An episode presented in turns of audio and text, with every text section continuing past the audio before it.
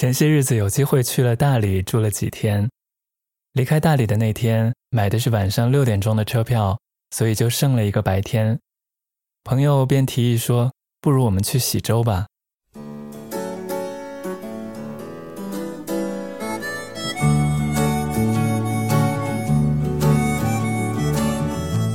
从大理古城到喜洲古镇，三十分钟不到的车程。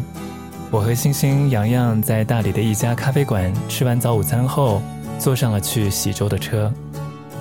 明明刚刚喝过咖啡，可我却在下车的一瞬间，莫名其妙的忽然强烈的犯困。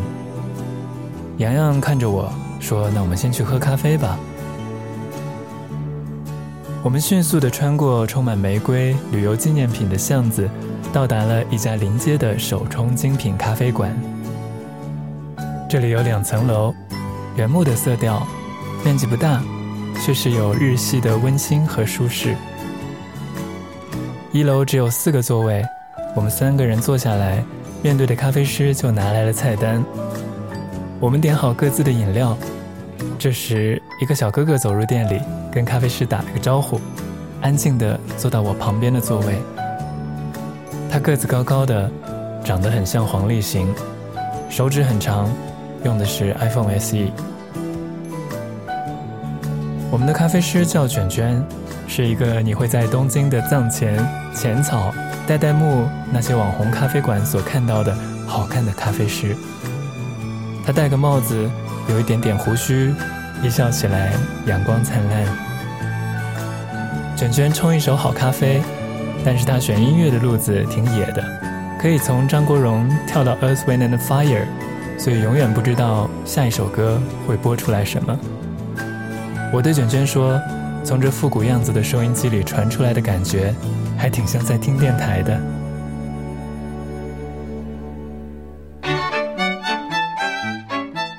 平日的喜洲游客熙熙攘攘。临街的咖啡馆，还是会偶尔听见导游向游客介绍的声音传入店内。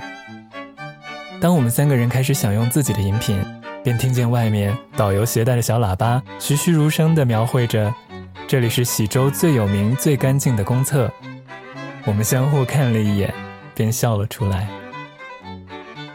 回想在日本住过的二十年，最感慨的便是日本的洗手间。我跟洋洋这样一边说，一边喝着咖啡。这时，一直不说话的小哥哥放下了手机，问我：“你都住日本二十年了吗？”我说：“对啊，我生在西安，在北海道长大，后来去了东京，在日本一共二十年了。”然后他空了一下，笑着问我：“所以？”你是苏苏吗？